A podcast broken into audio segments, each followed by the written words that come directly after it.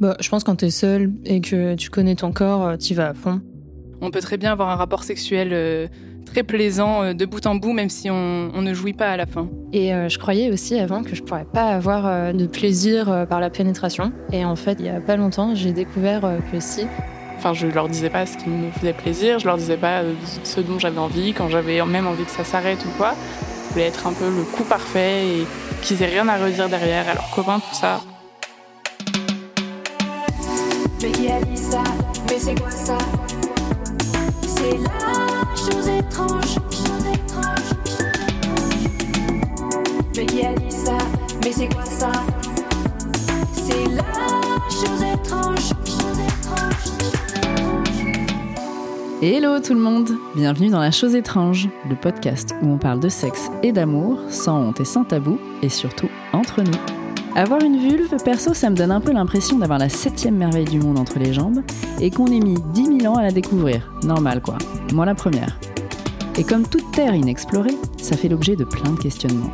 Du genre, euh, c'est ouf, j'arrive à avoir un orgasme seul, mais pas avec un partenaire. Est-ce que c'est normal? Je suis clitoridienne, c'est quoi les techniques pour devenir vaginale? J'ai moins de libido que mon mec ou ma meuf, c'est une galère. Est-ce que c'est normal? Eh ben viens, on en parle ensemble avec Aliciane, Askan et Héloïse, et ma co-anime pour l'épisode, Aïcha, qui a réalisé un documentaire sur le plaisir féminin et tient le compte Mystère et boule d'orgasme sur Insta. Parce qu'aujourd'hui, on va parler désir et orgasme pour les personnes qui ont une vulve. Et message informatif. Si t'as un pénis, je suis sûre que tu trouveras de l'info intéressante.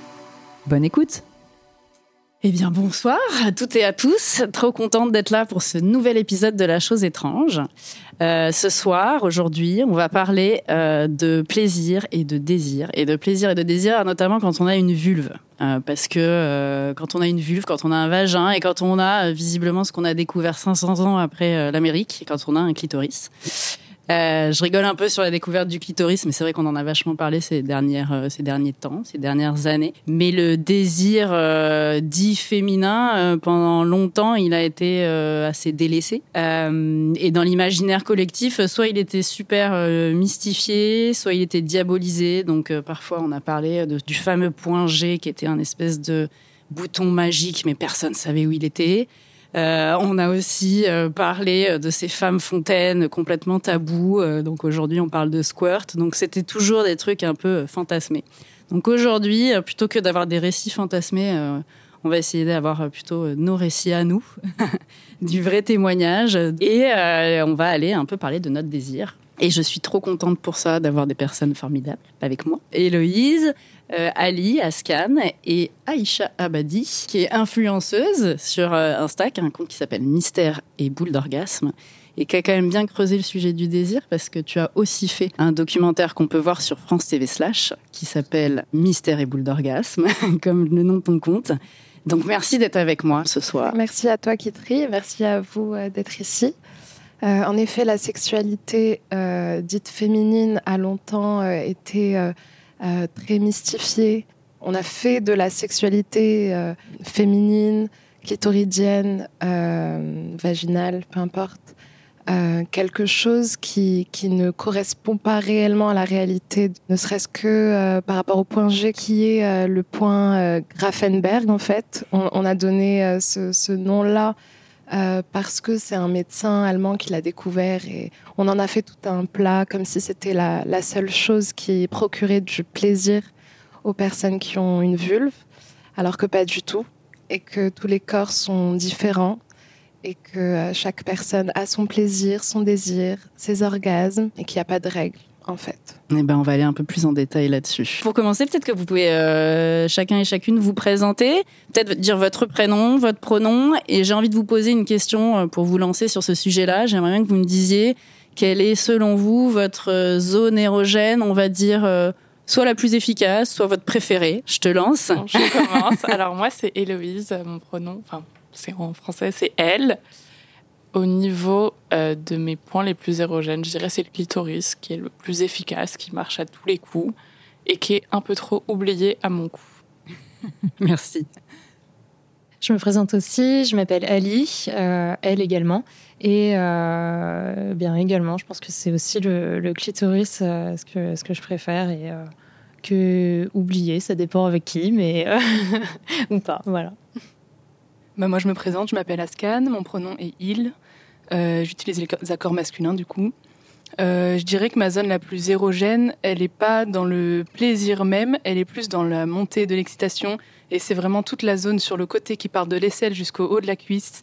Euh, Lorsqu'on m'effleure à ce niveau-là, c'est très très efficace pour moi. J'adore, j'adore avoir vos réponses parce que du coup, ça donne déjà un panel.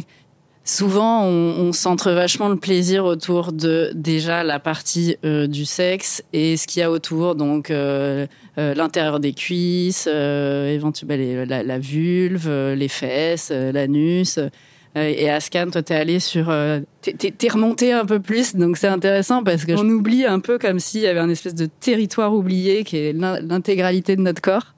Je ne sais pas si vous, dans la découverte de votre désir ou de votre plaisir, comment vous explorez un peu, grosso modo, euh, votre euh, ce, territoire euh, qui est votre corps, quoi, et vos zones possibles de, désir et de plaisir? Bah, je pense que c'est à travers bah, déjà la masturbation, puis beaucoup en grandissant aussi, en voyant son corps évoluer en fonction euh, de l'adolescence, euh, même quand on devient préadulte, etc.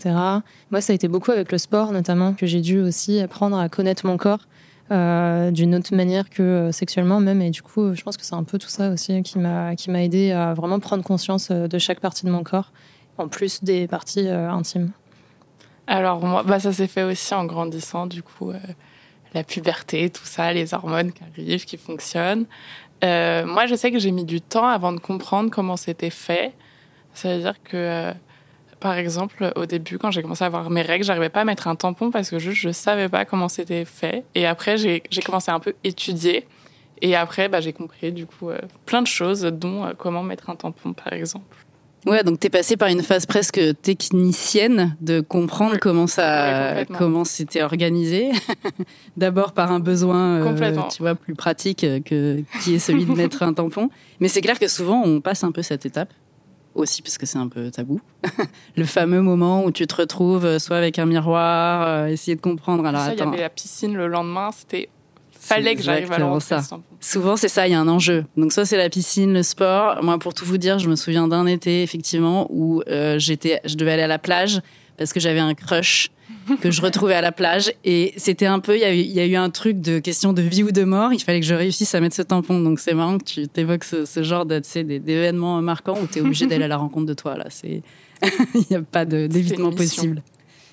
Et du coup, ta scan, pour le coup, tu as, cité des, parties du corps qui sont autres que ta partie, on va dire, sexuelle et génitale. Euh, Est-ce que c'est parce que tu es allé, euh, tu as pris conscience que, voilà, que, tout ton corps était fait de capteurs euh, sensoriels euh, Est-ce que c'est par la rencontre avec toi-même? Est-ce que c'est dans tes rapports avec d'autres personnes? Moi, c'est beaucoup passé par la multitude de partenaires sexuels que j'ai eus. C'est passé aussi par la lecture. Je me permets de mentionner le livre Jouissance Club de June Plat, qui m'a beaucoup aidé dans, dans la découverte euh, des zones érogènes et des différents plaisirs qu'on ne voit pas du tout euh, dans la pornographie, notamment par exemple.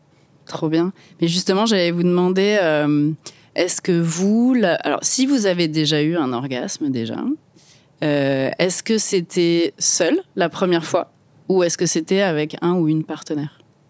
Euh, moi, c'était seul. Après, euh, j'ai eu la chance d'avoir euh, des partenaires qui ont aussi été très attentionnés envers mon, mon plaisir. Et c'est vrai qu'il y a cette grande question de l'orgasme.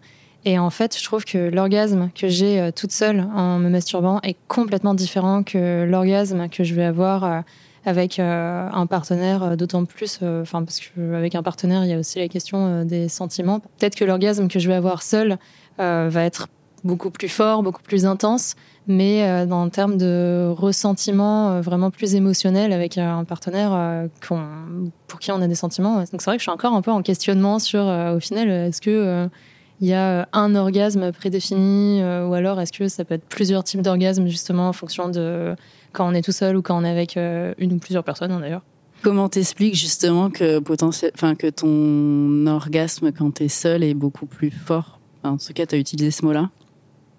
Bah, je pense que quand tu es seul et que tu connais ton corps, tu vas à fond. Du coup, tu n'as pas de retenue spécifiquement. Je sais que j'ai eu beaucoup de retenue moi avant dans mes premières relations sexuelles. Je pense qu'il y a effectivement des orgasmes différents quand tu es seul ou avec quelqu'un. Et que même quand tu es seul, tu peux avoir des orgasmes différents quand tu es avec quelqu'un aussi. J'ai l'impression, euh, par rapport aux témoignages que j'ai reçus, qu'il y a des orgasmes plus mécaniques, plus efficaces, on va dire, techniques, et des orgasmes qui sont plus euh, intenses. Il y a énormément d'orgasmes différents en fonction des personnes, en fonction du moment, puis en fonction de ce que tu veux aussi. Tu peux être toute seule et vouloir euh, faire ça rapidement, ou tu peux être toute seule et vouloir te faire l'amour. Ouais, le quickie solo ou le. C'est ça, quand tu as une réunion et que tu es un petit peu stressé, que tu que trois minutes, euh, ça peut être efficace. Bah, moi, la première fois, j'étais bon, jeune, je pense, l'âge où tout le monde commence un peu à se masturber. Je devais avoir entre 12 et 14 ans, je me souviens plus exactement. Et au début, je me sentais hyper coupable parce que comme personne m'en avait jamais parlé, je ne savais pas si j'étais la seule à faire ça, je ne savais pas si c'était normal de faire ça. Et je me souviens qu'au début, j'étais dégoûtée et je m'en voulais de vouloir le faire. Et euh, je- me sentais bizarre et en même temps, je sentais comme personne en parle et que la sexualité, c'est quand même le gros tabou euh, universel. Je me disais que euh, enfin, c'était pas normal et que je devais pas faire ça. Et du coup, j'ai mis du temps à déjà assumer. Enfin, rien que dans les discussions, je me souviens qu'au collège, tous les garçons, ils en parlaient, euh, qui se branlaient, tout ça, tout le temps. Et les filles, c'était le truc interdit. Si une fille, elle osait en parler, c'était euh, le drame, elle était dégueu, tout ça. Donc moi, j'ai mis du temps à l'assumer déjà, et même à me l'assumer à moi-même, je pense. Et après, bah, après ça s'est mieux passé avec moi-même, et puis je bah, je faisais mes choses dans mon coin. Et puis quand j'ai commencé à avoir euh, des rapports sexuels avec des hommes, au début, je me suis dit ah mais tout ça pour ça quoi. Enfin, je pensais que ça allait être tout le temps nul, que c'était impossible que ce soit bien comme quand c'était moi qui le faisais. Puis bah, au fur et à mesure, ça a évolué. Trop bien. En plus, tu as dit des trucs importants. Enfin, c'est marrant parce que tu as dit, au début, tu disais euh, à l'âge où tout le monde se masturbe. Et, et ensuite, tu as développé cette notion de tabou. Je pense que déjà, il y a plein de gens qui ne passent pas du coup l'étape du tabou. Tu vois, qui restent bloqués au mode euh, c'est sale, c'est moche, euh, on peut pas faire ça. Et effectivement, d'autant plus quand on est euh, une, une- une fille, une personne avec une vulve. Parce que comme tu dis, c'est beaucoup plus libéré chez les garçons, enfin libéré sur certains points. Euh, donc, effectivement, ouais. Et toi, Scan Je me reconnais beaucoup dans ce que tu as dit, surtout par rapport à la culpabilité de se faire plaisir euh, quand on est jeune. Moi, je suis allée jusqu'à me confesser auprès d'un prêtre parce que j'étais dans un établissement catholique. Et euh, vraiment, euh, quitter cet établissement, ça m'a permis de, découvrir un monde euh, sans, les tabous qui étaient liés, euh, du coup, euh, à, ce cadre-là. Pour en revenir à l'orgasme, euh, moi, je ne sais pas si j'en ai déjà eu un. Euh, en tout cas, je sais comment je jouis. Je sais que euh, il y a une sensation qui monte, qui est très crescendo et qui puis finit par euh, exploser, on peut dire. Euh, et ça ressemble à peu près toujours à la même chose. Ça peut mettre plus ou moins de temps selon qui le fait, si c'est moi ou si c'est un partenaire. C'est plus long avec un partenaire parce que moi, je connais très bien la zone euh, qu'il faut explorer pour euh, en arriver là. Mais euh, je tiens à préciser quand même que c'est pas forcément le goal ultime d'arriver à cette, euh, à cette jouissance ou à cet orgasme. On peut très bien avoir un rapport sexuel euh, très plaisant euh, de bout en bout, même si on, on ne jouit pas à la fin. Et pour celles et ceux qui nous écoutent, comment tu décrirais euh, ce que ce qu'est du coup ta jouissance? Alors moi, je ne peux pas jouir par la pénétration. C'est toujours via le clitoris externe. Peut-être qu'on reviendra sur cette notion un peu plus tard. Et puis, ouais, voilà, je sais pas comment le- l'exprimer mieux que une explosion de plaisir qui vient euh, crescendo et qui finit par être euh, presque douloureux à la fin. Euh, moi, je sais qu'une fois que j'ai joui, mon clitoris est tellement sensible qu'il faut surtout plus le toucher. Ouais, je pense que tu as des orgasmes. D'accord. Ravi de l'apprendre.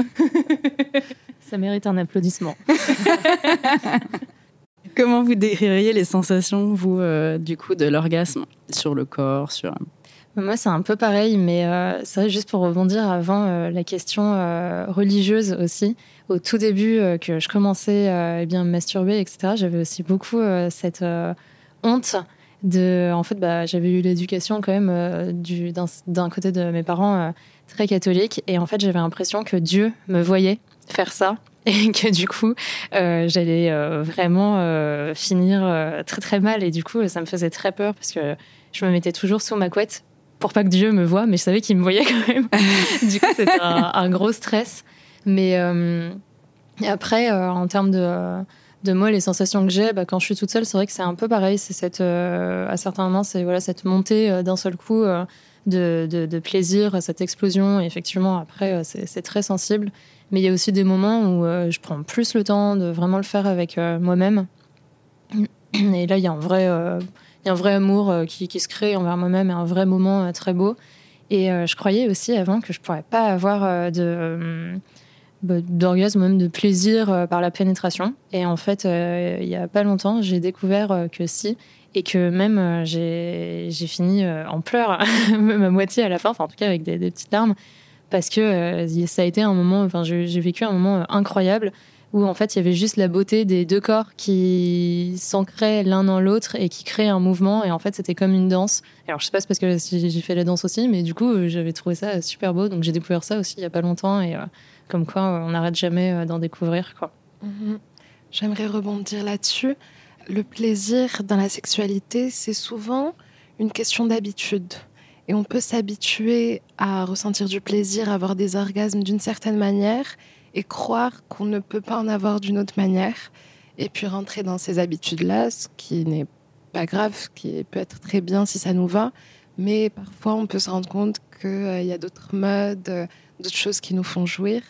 Et euh, en effet, j'ai plein, plein de, témoignages euh, similaires aux tiens euh, qui prouvent euh, qu'il y a plein de choses à exp- explorer et que si on est bien dans sa sexualité, dans un mode, c'est très bien, mais qu'il y a toujours euh, d'autres choses euh, qui peuvent faire plaisir.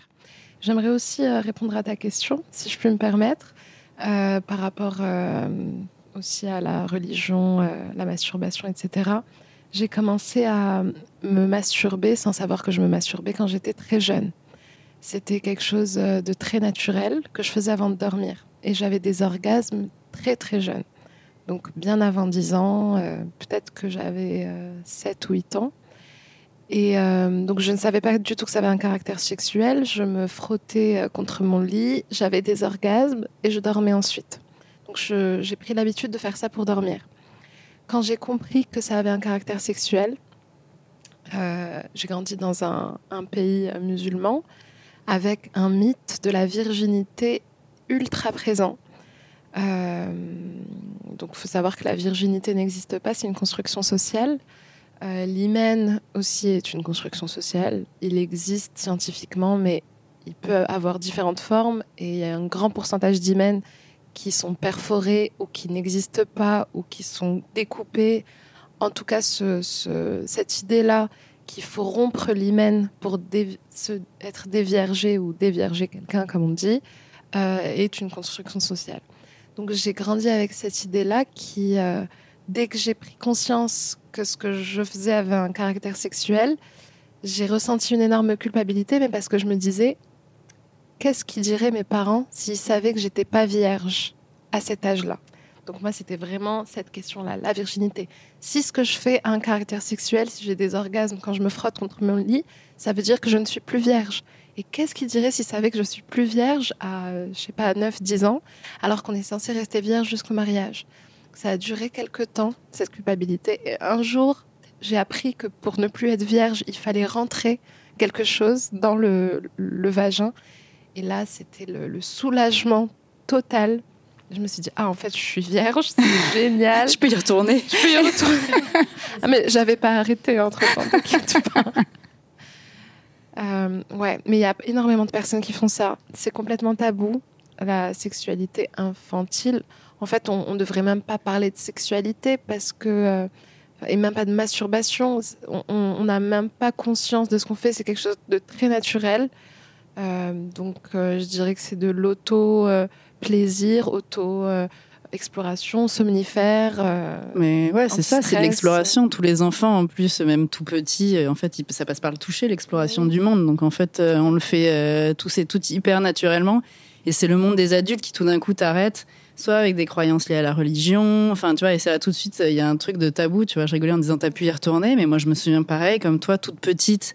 Je me souviens, tu vois, c'était plutôt avec mon nounours. Je me frottais avec mon nounours. Et pour le coup, il y a tout d'un coup, j'ai senti qu'il y avait un tabou sur la masturbation, tu vois, plus que sur la virginité, moi. Et pour le coup, j'ai arrêté. En mode euh, non, it's not ok du tout, on arrête. Jusqu'au moment où il a fallu que je déconstruise, d'aller dans les conversations, etc., de me dire en fait, si, c'est ok, tu peux y retourner. Mais il y a eu une phase comme ça de il faut tout arrêter parce que c'est pas, c'est pas bien, quoi. Et du coup, euh, moi, j'entends aussi beaucoup dans les témoignages ce truc de euh, mais moi, je sais pas du tout ce qui m'excite et je sais pas comment atteindre bah, ouais, la jouissance ou l'orgasme. Euh, Est-ce que vous, c'est des témoignages que vous avez déjà pu avoir avec euh, des, copines autour de vous, euh, ce truc de franchement, j'ai pas craqué et je ne sais pas du tout par quel bout prendre la chose. Moi, j'ai beaucoup d'amis qui racontent qu'elles n'ont jamais pris de plaisir, même toutes seules, enfin jamais, ou alors elles, elles osent pas trop en parler. Mais surtout, j'ai beaucoup de copines qui me disent qu'elles croient pas en l'orga- en l'orgasme avec la pénétration parce que ça fonctionne pas avec leur partenaire. C'est un truc qui est hyper commun. Enfin, après, moi, je suis encore jeune, donc peut-être c'est aussi, on découvre encore la sexualité. J'ai 18 ans. Et, euh, et du coup, bah, je pense que, enfin, je sais que j'ai beaucoup d'amis qui, qui arrivent pas, quoi. Ouais, parce qu'il y a deux trucs. Il y a l'orgasme tout court, ou le, la jouissance tout court, et puis la jouissance par la pénétration. Là, c'est des copines qui. T'as t'as les deux, quoi. T'as celles qui n'ont jamais encore euh, réussi et qui, du coup, se disent j'y arriverai jamais. Et du coup, est-ce que toi, t'as des conseils euh, quand t'as ce genre de discussion euh, toi, toi qui as trouvé un chemin, en tout cas, parce qu'il y en a plein? Moi, j'ai commencé ma vie sexuelle un peu chaotiquement.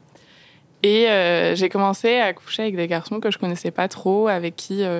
Enfin, c'était quelque chose. J'ai enfin, j'ai eu un rapport à la sexualité qui était un peu biaisé. Je me suis faite euh, agresser quand j'étais jeune, tout ça. Donc, je suis arrivée dans la sexualité en me disant bon, maintenant que j'y suis, je mets un kilométrage avec euh, ceux qui sont passés avant quand j'étais pas d'accord. Du coup, j'ai couché avec pas mal de garçons que je connaissais pas et avec qui j'étais pas du tout à l'aise en fait ou juste je couchais avec parce que euh, j'étais en mode bon c'est ma mission il faut que je couche avec lui ce soir parce que c'est comme ça et du coup bah c'est des gens avec qui je communiquais pas du tout et en fait enfin je leur disais pas ce qui me faisait plaisir je leur disais pas euh, ce dont j'avais envie quand j'avais même envie que ça s'arrête ou quoi. Et du coup bah je je me pliais un peu à l'image que les hommes ont de la femme dans la sexualité et je voulais être un peu le coup parfait et qu'ils aient rien à redire derrière à leurs copains tout ça. Donc ça c'était un truc euh, bah, du coup moi genre j'étais trop occupée par leur plaisir à eux que je pensais pas au mien. Et une fois la première fois que j'ai couché avec un garçon qui me plaisait vraiment et avec qui j'étais vraiment à l'aise là bah ça c'est pas la première fois mais au fur et à mesure euh, en discutant de ce que j'aimais de ce qu'il aimait de comment ça pouvait se passer euh, ça l'a fait directement après Trop bien. T'as dit deux trucs hyper importants. T'as effectivement euh, dit euh, je m'occupais beaucoup de leur plaisir à eux avant de m'occuper du mien. Et c'est clair que pour atteindre une jouissance, il y a un moment où il faut penser un peu à soi. il faut se connaître. Donc ça, on en a pas mal parlé. Euh, et, la confiance, en fait. Et tu disais, mes premiers rapports, c'était avec des gars où j'avais pas de confiance, puisqu'on. Voilà. Et la communication. Donc c'est clair que c'est des, bonnes pistes d'exploration pour euh, celles qui nous entendraient. Et, ce n'est pas de l'égoïsme. On a voulu nous, mettre ça dans la tête depuis toujours, à nous les femmes, que euh, penser à son plaisir, à son propre plaisir, c'est de l'égoïsme. C'est juste de la bienveillance envers soi-même, euh, au même titre que qu'on est euh, bienveillante envers l'autre.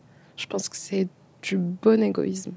Carrément. Et je reviens euh, sur ce que tu disais, Ali, tout à l'heure, j'ai retrouvé mon idée. Tu disais, là, j'ai eu un orgasme par pénétration, je pensais que j'en aurais jamais, et c'était complètement fou, c'était comme une danse, des corps, etc.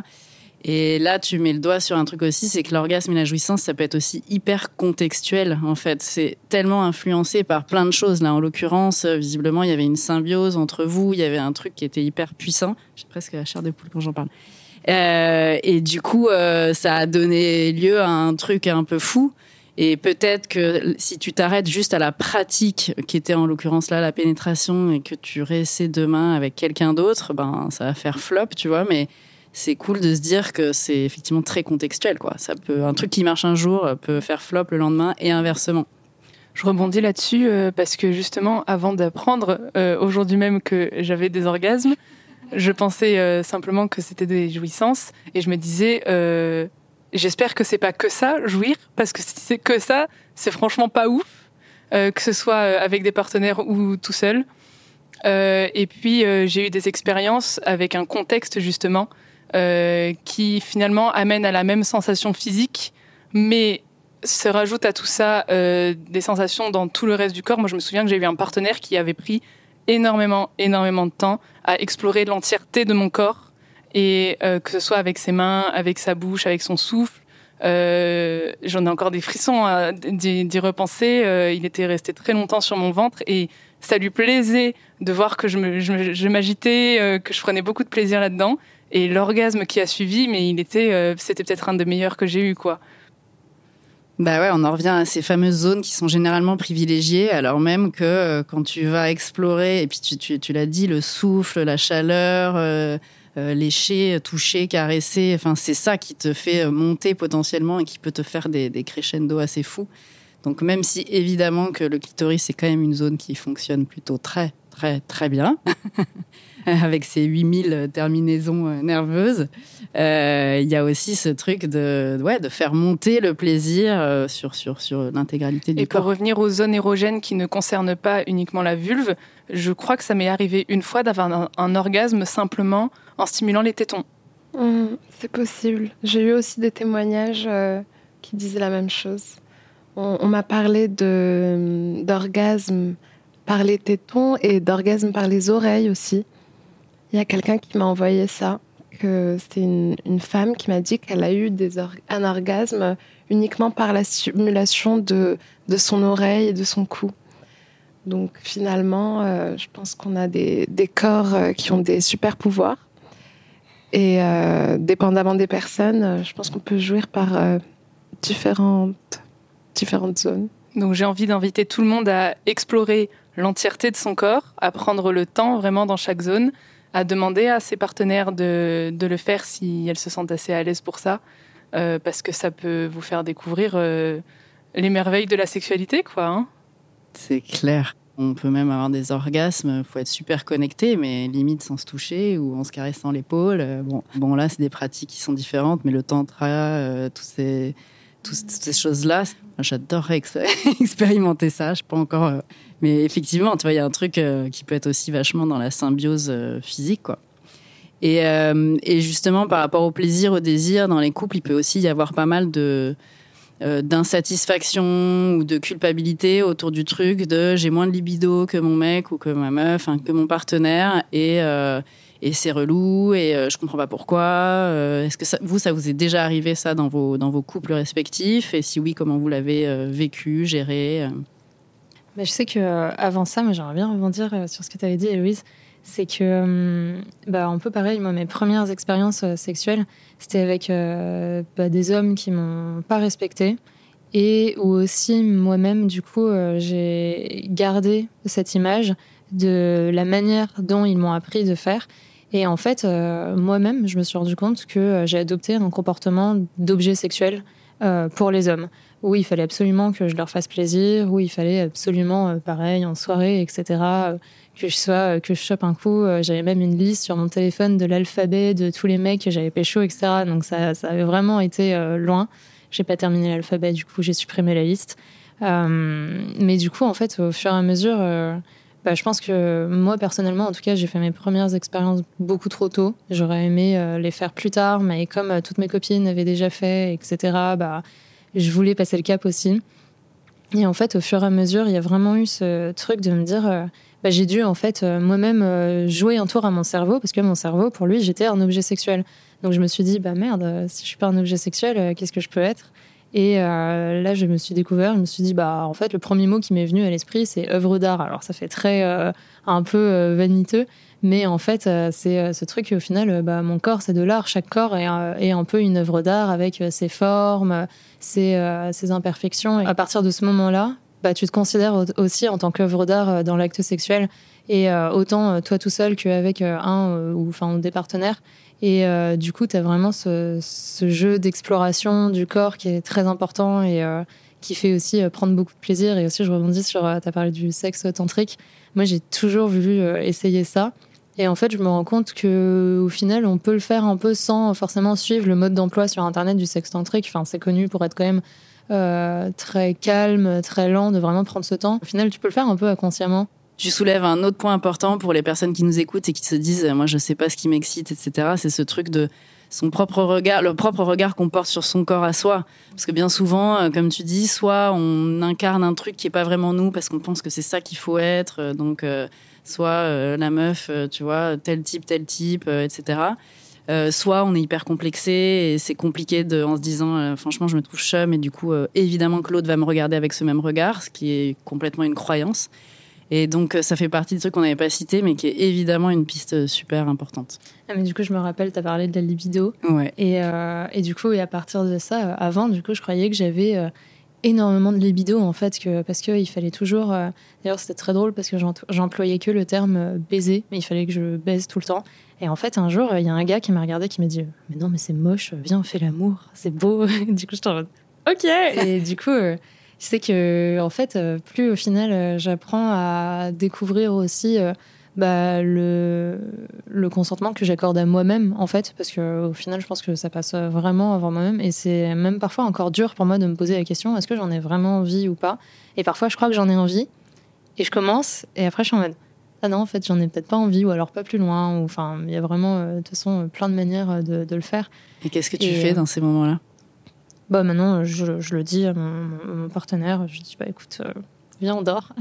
Et du coup on dort. Trop Donc, bien. euh, C'était la réponse que je voulais entendre. bah, euh, il y a eu un moment où en fait ça a été euh, trop loin justement où euh, bah j'ai à force de vraiment me forcer à faire des, des pratiques avec des hommes où j'avais pas envie, etc. Ou pareil, j'arrivais pas à savoir si je voulais arrêter ou pas.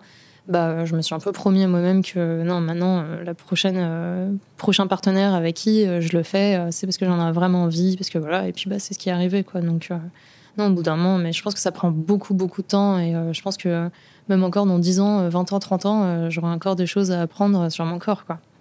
Et du coup, pour en revenir sur le point de la libido, du coup, toi, tu as plutôt été dans des relations où c'était toi qui avais beaucoup de libido, ou en tout cas, de façon équivalente. Tu t'es pas retrouvé en, tout cas dans une relation où toi, tu avais l'impression d'avoir moins de libido? Bah, j'avais, en fait, j'étais pas j'avais pas vraiment de relation. C'était euh, des coups d'un soir, quoi. Donc c'était euh, très sauvageon. C'était on saute dessus, donc euh, ça allait vite, ça machin, ça, enfin c'était voilà. Et en fait, au fur et à mesure, bah, j'ai découvert une pratique plus calme, plus sentimentale.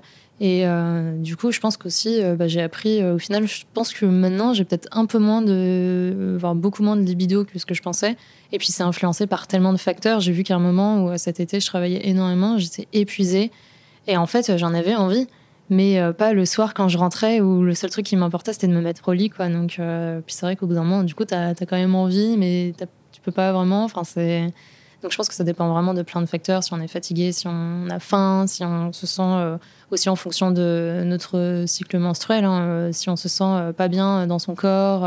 Il y a des femmes qui adorent le faire pendant leurs règles, d'autres non. Donc, c'est vraiment.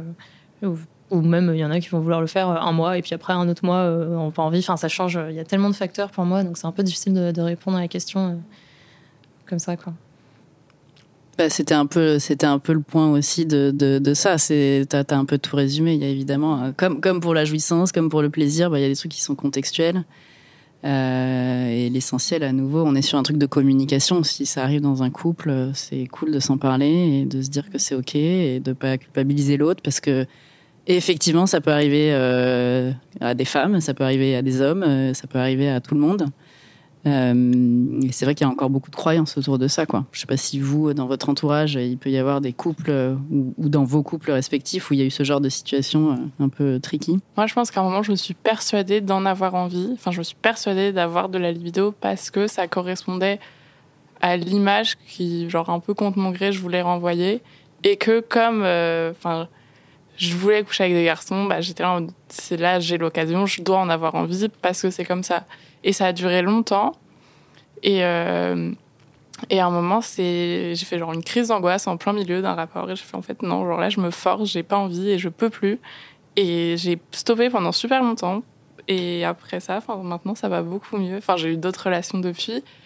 Et je pense que c'est vraiment ça. Enfin, j'ai eu un trop plein où je me suis vraiment, ça m'a un peu secoué ça m'a vraiment. Enfin, je me suis rendu compte qu'en fait, j'en avais pas envie et que je devais pas me forcer et que c'était horrible ce que je m'infligeais à moi-même et que, enfin, c'est, je trouvais ça un peu grave d'en arriver jusqu'à là. Donc, je pense que ça m'a fait surtout peur par rapport à moi-même. Après, j'ai pris du recul, j'ai travaillé sur moi. Maintenant, ça va mieux. T'es plus connecté à toi-même, quoi. Ouais, et vous n'êtes euh, clairement pas les seuls. Énormément de femmes sont dans cette même situation.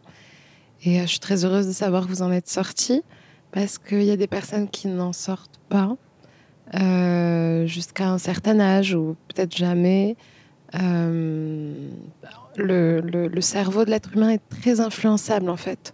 Et on s'influence nous-mêmes parfois à, penser des choses, à se mettre dans, des cases, à, faire ce, que, ce qui va faire qu'on va correspondre à un certain standard, à ce qu'on attend de nous en tant qu'objet finalement. Et, euh, et oui, j'espère que toutes les autres personnes qui sont dans la même situation vont finir par, euh, par en prendre conscience et en sortir et à se dire, OK, maintenant c'est moi qui décide, c'est mon corps, c'est mon désir. Et c'est quand je veux. Euh, ou peut-être euh, jamais pour certaines personnes. Il y a des personnes qui n'ont jamais envie de sexe et c'est complètement OK. Elles peuvent trouver du plaisir par d'autres moyens. Euh, le plus important, c'est de trouver ses moyens et ne pas s'obliger à faire quelque chose qu'on n'a pas envie de faire parce que c'est Ouais, parce qu'on est dans une société en plus qui est bien dans l'injonction du sexe. tout à fait. Donc, euh, Bien que ce soit un tabou. C'est très Ouais. paradoxal quand même. hein, on aime bien ces injonctions paradoxales. Ça nous met très confortable. Pardon, juste par rapport à la question de la libido, je pense à un témoignage que j'ai reçu d'une femme qui me disait que pendant très longtemps, elle pensait qu'elle n'avait aucune libido et elle avait un copain et que dès qu'elle a rompu avec cette personne, elle s'est rendue compte qu'elle avait énormément de libido en fait. Donc parfois, il y a d'autres facteurs euh, qui, peuvent être euh, la personne avec qui tu es en fait. Donc euh, il y a des questions à se poser. Je dis pas que c'est tout le temps le cas. On peut ne pas avoir de libido même si on est avec la bonne personne. Mais parfois, ça vaut le coup de, se poser la question, de se projeter, de se demander si je n'étais pas avec lui ou avec elle, est-ce que je, serais, je, me sentirais avec une autre libido Et ouais, le fameux euh, contexte, toujours et encore. Et c'est vrai qu'on n'a pas défini d'ailleurs la libido, mais comment vous définirez la libido? Parce que jusque-là, on a parlé de désir, on a parlé de jouissance, on a parlé d'orgasme. La libido, on utilise encore un autre mot. Comment, pour, pour, pour celles qui nous écoutent, euh, merde, c'est encore un autre mot, je sais pas ce que c'est. C'est quoi la différence? Moi, euh, je pense que ouais, c'est cette envie euh, qui, te, qui te prend d'un coup où tu penses euh, bah, soit à ton partenaire actuel, soit, je sais pas, euh, t'as as juste envie d'avoir euh, bah, une, une pratique sexuelle. Et moi, ça m'est déjà arrivé aussi, euh, du coup, je suis, euh, je suis guide touristique, et ça m'est déjà arrivé de faire une visite guidée, d'avoir 40 personnes en face de moi et de juste penser à mon rapport de la veille et être là en mode oh punaise. J'ai envie d'y retourner là. Et du coup c'est horrible parce que bah faut que tu continues de raconter euh, les fenêtres à meneaux du château derrière toi et en fait t'es t'as qu'une envie c'est de te barrer rejoindre ton copain et faire tes affaires quoi donc euh, je pense que c'est un peu cette envie euh, bah, que pareil on culpabilise un peu au début hein, même euh, Surtout euh, peut-être au collège, au lycée, euh, quand t'es en cours et d'un seul coup euh, t'as envie et t'es là en mode euh, mais imagine les autres ils, euh, lisent dans mes pensées euh, et ils comprennent que j'ai envie euh, là là non et tout. Et en fait euh, faut un peu se décomplexer de ça aussi. Et c'est ok d'en avoir envie euh, à 4 heures du matin comme euh, à 4 heures de l'après-midi quoi j'ai envie de dire. Donc euh, bah, J'ai rien à ajouter par rapport à ce qui a été dit. Ouais, c'est ça, c'est juste en fait la libido, c'est juste l'envie d'avoir des rapports. Donc, euh, comme tu dis, ça peut être dans l'immédiateté, genre j'ai envie maintenant, et d'ailleurs c'est pas le moment parce que je suis en train de faire visiter un château, ou euh, j'ai envie. C'est un peu le truc, c'est que du coup on a vachement fait tourner ça autour de la fréquence et la pensée euh, et la croyance après qui est venue peser encore une fois souvent sou- sur les femmes, c'est euh, les femmes ont moins envie que les mecs. Et ça, c'est compliqué parce que, en fait, ça, à nouveau, ça pose des injonctions sur les femmes et sur les hommes, donc sur les personnes à et sur les personnes à parce que, du coup, on se dit que, euh, évidemment, ça n'a rien à voir avec ce qu'on a entre les jambes. Euh, L'envie et le désir n'a rien à voir avec ça. Et, euh, et paradoxalement, c'est aussi complexe pour les mecs parce que du coup, ça les fait rentrer dans des injonctions euh, à nouveau à la performance. euh, et évidemment qu'un mec doit avoir envie, quoi. Et donc, si toi tu viens gratter et que le mec a pas envie, putain, c'est un peu un sous-mec, quoi. Donc c'est compliqué pour tout le monde en fait, ce truc-là. c'est vrai que ça peut être une question aussi bah ouais de si le, mec aussi en a envie parce que c'est vrai qu'on est tout le temps à les éduquer bah eux ils ont toujours envie etc et ça peut être un peu déstabilisant du coup le- la première fois où un mec te dit bah non j'en ai pas forcément envie parce que bah toi tu te dis euh, à ce- dans ce moment-là tu ça peut arriver de te dire euh, en tant que femme de, bah mince euh, j'ai pas été assez excitante pour euh, lui donner envie de, faire l'amour avec moi et tout ou, euh, ça y est, c'est fini, euh, il a plus envie de moi et tout. Alors que, bah non, en fait, euh, les hommes aussi euh, peuvent vouloir euh, passer du temps euh, tranquillou, regarder un petit film, euh, rien faire, et puis euh, être fatigué. Enfin, voilà, ouais, juste faire des câlins euh, tranquillou. euh, je trouve qu'on n'en parle vraiment pas assez pour le coup du fait que bah, les hommes aussi, ils ont leur, euh, comment dire, leur rapport à la, sexualité, la libido et tout, et que ça peut aussi leur arriver euh, de se sentir euh, hors de leur zone de confort ou enfin un peu forcé, etc. Et euh, c'est vrai que moi, c'est quelque chose qui me touche beaucoup aussi, du coup, de me dire, euh, bah, faut que mon partenaire en face, euh, il soit ok, quoi, qu'il en ait envie aussi. Dites-moi si je me trompe, mais moi j'ai l'impression que hum, cette idée reçue sur la différence de libido entre les personnes à vulve et les personnes à pénis, elle vient aussi de la différence des organes génitaux, qu'ils soient internes ou externes, parce que quand une personne à pénis ressent l'excitation sexuelle, c'est beaucoup plus visible qu'une personne qui a une vulve, et donc on se dit que ça arrive beaucoup plus souvent, même si euh, faut pas oublier que ça peut arriver que euh, quelqu'un ait une érection, mais ne n'ait pas de désir sexuel, et inversement.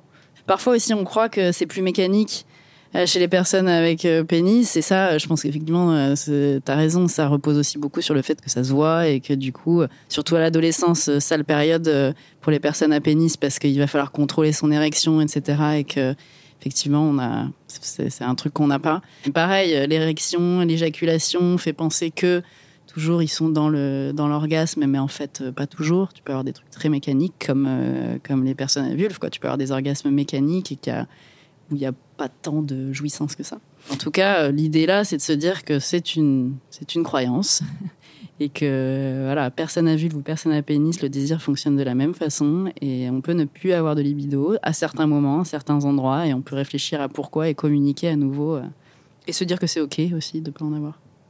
Et euh, justement, euh, il y a une étude, alors je, pense qu'on en a beaucoup parlé un peu dans les médias, mais je ne sais pas si vous en avez entendu parler. Il y a une étude américaine qui était sortie, je crois que c'était en 2018, d'un institut euh, américain de recherche en sexologie qui s'appelle le Kinsey Institute, je me le suis noté, et qui avait fait une étude sur 530 000 personnes cisgenres, comme souvent, hein, les études sont souvent sur les personnes cisgenres. Euh, et qui nous dévoilait que 86% des femmes homosexuelles expliquaient atteindre l'orgasme pendant leur rapport. Chez les hétérosexuels, c'était 65%. Donc il y avait quand même un bon gap, 86 à 65. Versus chez les, chez les personnes à pénis, qui soient homosexuelles ou, euh, ou hétérosexuelles, on était sur un 95-89, donc euh, plutôt jackpot à coup sûr. Euh, et je voulais vous faire réagir un peu sur ces chiffres. Euh, On a déjà un peu euh, évoqué les sujets, mais comment ça vous fait réagir, vous, cette, différence potentielle selon son orientation? Qu'est-ce que ça peut dire, en fait, de, nos sexualités? Enfin, moi, personnellement, j'essaye qu'avec des hommes, donc je peux pas non plus parler à la place de toutes les femmes lesbiennes, bi ou autres. Mais je pense que quand tu as une femme en face de toi en tant que femme, bah, enfin, comme tu projettes, euh, je pense que évidemment, euh, la personne en face va faire beaucoup plus attention, va plus savoir comment ça fonctionne, va plus demander parce que enfin, c'est ce qu'elle attendrait. Donc je pense que c'est plus facile. Et puis je pense que, enfin, je pense qu'elles sont peut-être plus attentives là-dessus en majorité que par exemple face à un homme euh, cis qui va penser que c'est simple et qu'il faut juste rentrer dedans et puis c'est bon. Et je pense que pour les hommes, t'as ce truc où les hommes, ils- il y a beaucoup d'hommes euh, cis, encore une fois, qui pensent à leur propre plaisir en premier parce que la société fait que euh, l'orgasme des hommes, euh, comment que les hommes finissent, euh, éjaculent, tout ça, c'est le plus important. Du coup, je pense qu'il y en a beaucoup qui, consciemment ou non, continuent dans cette lignée-là et du coup, bah, partent du principe qu'une fois que eux ont fini, c'est fini pour tout le monde et que leur plaisir est plus important que celui des femmes. Je parle pas pour tout le monde, évidemment, mais je pense qu'il y en a beaucoup qui, euh, suivent cette idée-là de la société. Euh, moi, je pense que ça rejoint aussi. On a beaucoup, euh, déjà depuis le début, dit le mot mécanique. Et alors, je sais pas si ça a vraiment un lien avec les chiffres que tu, viens de nous donner, mais pour moi, il y a quand même une différence à faire entre le plaisir mécanique et le plaisir, euh, je trouve pas d'autres mots, donc je dirais non mécanique. Et en fait, c'est vrai que la plupart du temps, on nous apprend à faire l'amour du coup de manière mécanique, parce qu'on commence avec euh, cet horrible terme des préliminaires, euh, qui vise à introduire la pénétration, qui vise à terminer avec une jolie éjaculation, et puis c'est fini. Et je trouve que du coup, ça, c'est entièrement mécanique et que c'est intéressant de se réorienter vers quelque chose d'autre où en fait, eh bien, on peut faire de la masturbation mutuelle sans qu'il y ait pénétration après. On peut euh, explorer plein de trucs, mais on peut faire une pénétration et c'est aussi ok d'ailleurs d'avoir euh, le schéma, euh, le schéma, comment dire, de base qu'on nous apprend. C'est aussi ok quand même de vouloir faire bah, de la masturbation, pénétration et puis euh, bah, éjaculation et terminer. Ça dépend de chaque chaque couple de partenaires ou autre. Ouais, on fait peut-être trop l'amour du coup de façon mécanique sans chercher. Bah, justement, en même temps parler au début, euh, toutes les zones euh, qu'on peut avoir sur le corps euh, qui sont incroyables aussi à découvrir. On en a parlé, les oreilles. mais je sais que j'adore aussi vraiment qu'on prenne le temps de vraiment caresser tout mon corps et tout, surtout au niveau des cuisses. Et qu'il y a un moment où c'est moi qui le demande en mode bon, mec, vas-y quoi, c'est bon, t'as fait durer le suspense. Merci le porno. Grave. Cette production culturelle fictive qui a complètement façonné euh, l'imaginaire euh, sexuel. C'est exactement ça. Tu mets le doigt sur le truc hyper important, c'est qu'en fait, euh, il y a des scénarios en fait sexuels qui sont bah, surtout très hétérocentrés et du coup très phallus centrés. Et c'est exactement ce que tu as décrit, préliminaire. Abolissons ce mot, s'il vous plaît. préliminaire, pénétration, éjaculation. Et je, et je pense que ces chiffres-là, ça dit aussi ça. C'est-à-dire que c'est pas parce que tu es lesbienne que tu as plus de plaisir. C'est juste parce que du coup, les scénarios, tu, tu, tu casses un peu ce truc de scénario, euh, puisque évidemment, il n'y a, plus de- y a plus de pénis euh, dans le. Dans, dans, dans l'environnement et du coup tu vas chercher d'autres scénarios et du coup peut-être que tu passes plus de temps sur le corps en général et tu vas chercher d'autres choses en fait. Je voulais juste raconter un truc, enfin, rajouter un truc sur, euh, sur les chiffres. Du coup, encore une fois, je pense que aussi, euh, bah, notamment à cause euh, de la pornographie euh, sous toutes ses formes, je pense que s'il devait y avoir un mode d'emploi, entre guillemets, je pense que les femmes apprennent beaucoup plus à faire plaisir à un homme qu'un homme apprend ou voit comment faire plaisir à une femme parce que Enfin, dans la pornographie, quand on regarde, c'est uniquement euh, les femmes pour les hommes. Enfin, en tout cas, dans le porno mainstream. Ouais. Mais même dans les films, pas que, euh, pas que dans la pornographie. Partout, je pense que quand on est une femme, le- la chose de se plier, encore une fois, au plaisir masculin, elle est beaucoup plus forte que pour les hommes. Ouais, donc partenaire masculin, euh, posez-vous la question de ce qui nous fait plaisir, voire posez-nous la question de ce qui nous fait plaisir. Et a priori, ce sera vachement plus efficace. Tu voulais rajouter quelque chose, toi Les personnes à vulve avec qui j'ai couché euh, se concentraient plus sur mon clitoris, donc effectivement, j'arrivais plus facilement à atteindre l'orgasme, mais c'est pas euh, exclusif euh, aux personnes à vulve. Ça m'est arrivé aussi euh, d'avoir des, partenaires à pénis qui étaient très concentrés sur mon plaisir à moi. Donc je pense que ça passe essentiellement par la communication. Il y a peut-être pas assez de, com- de communication dans les relations hétérosexuelles, alors qu'il y en a beaucoup plus dans les relations homosexuelles. Et, euh, et justement, bah, on, a beaucoup parlé euh, justement de, plaisir par pénétration ou au contraire par stimulation euh, externe. Si je vous dis justement bah, orgasme vaginal et orgasme clitoridien, est-ce que ça vous fait réagir? Qu'est-ce que est-ce que ça vous parle? Oui, j'ai, j'ai, de l'acquiescement à droite. J'y ai repensé bien après. J'ai découvert le squirt avec un partenaire. Est-ce que tu veux nous expliquer, ce que, définir le squirt pour expliquer à ceux qui nous écoutent Euh, Alors moi, comment ça se passe? C'est une stimulation interne euh, avec un geste et un endroit très particulier. Donc ça, j'ai heureusement, j'ai appris à communiquer là-dessus avec mes partenaires. Il faut que tu fasses tel mouvement à telle profondeur et en général, ça mène à l'explosion finale. Euh, et du coup, c'est une forme d'orgasme qui produit euh, un fluide qui vient euh, de la vessie. Donc c'est pour ça que c'est important d'aller aux toilettes avant et après un rapport sexuel. Euh, mais c'est pas du pipi, d'après euh, ce que je sais. Euh, D'ailleurs, ça n'a ni le goût ni l'odeur. Euh, c'est translucide et voilà. Moi, je l'atteins par par la pénétration interne, mais pas par un pénis, avec les doigts justement. Est-ce que tu veux nous montrer ce mouvement de doigt Euh, oui, l'idée, c'est de rentrer deux phalanges et de faire le mouvement viens ici. Parce qu'il y a euh, ce qu'on a pu appeler le point G à une époque. Il y a une zone rugueuse, en tout cas, euh, à l'intérieur du vagin, euh, qui, quand elle est stimulée, euh, stimule euh, Le le. de Ah, bah, très bien. Tu- C'est encore un nom d'homme. Euh, en tout cas, ça stimule le clitoris interne et euh, ça fait produire euh, du coup ce liquide qui peut être ensuite être, être expulsé par euh, éjaculation féminine, donc ce qu'on appelle le squirt. Euh, Tout à fait, presque. Euh, donc l'éjaculation et le squirt sont deux choses différentes. D'accord. Le squirt dont tu parles n'est pas un orgasme. C'est quelque chose de tout à fait naturel, mécanique, en stimulant ces glandes-là, qui sont en contact avec cette zone rugueuse dont tu parles, et qui émettent donc ce liquide qui est une sorte d'éjaculat, euh, mais qui n'a pas de lien avec l'orgasme. Il peut arriver d'avoir des orgasmes et de sortir ce liquide en même temps, mais c'est pas le cas pour tout le monde. Il y a des personnes qui euh, skirtent sans avoir d'orgasme et euh, qui témoignent que euh, euh, ça ne leur procure pas forcément de plaisir. Il y a des personnes comme toi qui parlent d'orgasme pendant le skirt et c'est une, c'est, ça veut dire que c'est une manière pour toi de pouvoir avoir des orgasmes. En revanche, c'est pas du tout lié euh, à l'orgasme. On peut skirter sans avoir d'orgasme, on peut avoir des orgasmes sans skirter. Et euh, contrairement à ce qu'on nous a fait croire euh, pendant très longtemps que le skirt était l'orgasme ultime pour les personnes à vulve à clitoris, on peut avoir, on peut skirter sans avoir d'orgasme. Ça m'amène à me poser la question est-ce que ce sont effectivement des orgasmes que je ressens quand je squirt? Parce que la sensation est mais à mille lieues de la sensation que j'ai quand je jouis, quand je suis stimulée par le clitoris externe. D'ailleurs, moi, ce que je préfère, euh, du coup, si mes partenaires écoutent ce podcast, euh, si je vous l'ai pas déjà dit, euh, vous le saurez. Euh, je préfère largement avoir un orgasme par stimulation du clitoris externe et ensuite être pénétrée. Parce qu'après après avoir, après avoir eu un orgasme, mon clitoris, il faut plus y toucher, il est trop sensible.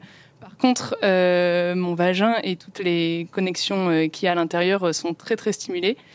Et euh, je ne peux absolument pas avoir les deux en même temps. C'est-à-dire que si on me doite et qu'on stimule mon clitoris externe en même temps, ça va faire monter les deux en parallèle et ça va être du plus frustrant possible parce que j'arriverai jamais à l'orgasme avec l'un ou l'autre. Alors, euh, quand tu parles de, stimulation à l'intérieur, il s'agit aussi du clitoris et de la partie interne, euh, qui en fait, après stimulation et orgasme par voie externe, grossit. Et c'est la raison pour laquelle tu kiffes euh, la pénétration après l'orgasme par voie externe, parce qu'il y a un grossissement du clitoris après, après orgasme qui fait que c'est encore plus euh, agréable à l'intérieur. absolument génial d'avoir l'explication euh, scientifique, si je veux dire anatomique, en tout cas de, de- du plaisir que je ressens. Et puis ça me m'amène à conclure que je suis pas du tout le seul à, à ressentir du plaisir de cette façon-là, quoi. Très important, c'est qu'on a beaucoup parlé d'orgasme clitoridien et d'orgasme vaginal. L'orgasme vaginal, en fait, c'est un peu, euh, voilà, c'est à nouveau une fausse croyance. Mais euh, comme disait Aïcha, c'est toujours en fait la stimulation du clitoris interne ou externe qui provoque euh, l'orgasme et la jouissance. Quoi. Effectivement, en tout cas, en ce qui concerne la sexualité, la pénétration est devenue vachement une injonction. Enfin, tu vois, un, un truc incontournable absolu. Et on sait globalement que oui, il y a plein de femmes avec, enfin, de personnes avec vulve qui, euh, qui ont des orgasmes par pénétration, et par stimulation interne du clitoris. 26% des personnes qui possèdent un vagin jouissent facilement grâce à la seule pénétration. Donc 26%, c'est pas quand même très très lourd. Mais globalement, euh, ce qu'on se dit là, c'est à nouveau que la pénétration, c'est une option, c'est une pratique parmi tant d'autres pour atteindre le plaisir, mais c'est clairement pas euh, la seule et l'unique. Voilà, il y en a plein d'autres, plein, plein, plein, plein. plein. On revient sur l'importance de la communication. Euh, Il n'y a pas de, de recette euh, magique. Il faut vraiment demander ce qui fait plaisir ou non à son partenaire. Et explorer aussi, parce qu'on peut pas tout le temps tout savoir. Exactement, pour reprendre euh, Lana Fordali, explorer la toile qui est notre corps, Euh, seul. Euh, effectivement, c'est un énorme terrain de jeu, donc ce serait dommage de se priver, euh, seul ou avec nos partenaires. Et comme vous dites, euh, aller dans la communication, absolument, que c'est vraiment une clé, euh, une clé euh, magique pour, euh, pour, pour atteindre tout ça. Donc, euh, Et euh, ne pas avoir peur d'être ridicule. ah, Je ça pense c'est que c'est clair. aussi euh, une clé. Bon lâcher prise. Mhm. C'est pas facile ça. Oublier de se regarder. Essayer de, de croire qu'il n'y a rien autour, en fait, que la société n'existe pas. Et juste euh, naturellement euh, essayer de se faire plaisir. Ouais, guidé par le plaisir, uniquement par le plaisir. Trop bien. Merci beaucoup de nous avoir confié tout ça parce que c'est courageux Merci. et je suis trop contente que vous soyez sentis suffisamment en sécurité et à l'aise pour partager euh, toutes vos expériences. Et j'ai envie juste de vous poser une dernière petite question pour clore, euh, qui est un peu une question rituelle. C'était de me partager un titre de chanson qui vous évoque l'amour, le plaisir, le désir, la sexualité. C'est assez ouvert, mais voilà, que vous écoutez pour vous faire du bien ou que vous mettez quand vous faites l'amour avec quelqu'un. Euh, c'est open. Qui se lance J'ai plus le nom de l'artiste, j'ai uniquement le nom de la chanson. Vas-y, on retrouvera. Si le titre est bon, on retrouvera. Euh, ça s'appelle Call Out My Name. C'est The Weeknd. The Weeknd. Euh, je pense que c'est la toute première chanson que j'ai mise dans ma playlist Orny lorsque je l'ai créée. Ah, tu as donc une playlist ornie. J'ai une playlist Orny, oui. Très intéressant, il faut que tu la partages partages. C'est clair. Euh, bah moi, je fais pas beaucoup euh, l'amour en musique, voire euh, je crois que j'ai dû le faire peut-être une fois dans ma vie. Mais je pense que les musiques d'Arctic Monkey sont toujours très bien à écouter. Et euh, sinon, euh, pour moi, bah, je me verrais pas vraiment faire l'amour sur ça, mais en tout cas, ça me fait penser à l'amour et enfin voilà, un peu à cet attrait de, de corps. Euh, c'est vraiment Follow Me de Muse. Enfin, je trouve qu'il y a une, il y a une énergie beaucoup trop incroyable dans cette musique qui donne beaucoup trop envie de aimer tout sur Terre, soi et les autres. Donc euh, voilà. Un bon programme. Effectivement, follow me, je te suis. Moi, je veux dire, c'est un petit peu plus deep, c'est plus sur le regard euh, que. je- Enfin, c'est quand je- c'est sur l'anxiété, le regard qu'on peut apporter sur soi, enfin que les autres et que les hommes notamment peuvent apporter sur moi. C'est The Archer de Taylor Swift. Et on espère que ça pourra aider euh, des personnes qui Bon nous courage. écoutent. Bon courage et surtout euh, qui fait bien. Merci beaucoup. J'espère que les témoignages d'Aliciane, d'Ascan et d'Héloïse t'auront permis de comprendre un peu mieux ta septième merveille du monde à toi, d'aller à la découverte de ton désir et de prendre soin de ton corps. Franchement, ça me bouleverse toujours autant de voir ce que les expériences de chacun et chacune d'entre nous ont de commun. Et d'ailleurs, que tu aies un pénis ou une vulve, je te conseille le bouquin et l'insta de June Pla, Jouissance Club. Des tonnes d'infos pour aller à la rencontre de ton sexe, ton plaisir, ton désir, seul ou avec un ou une partenaire. Tu me diras ce que t'en as pensé?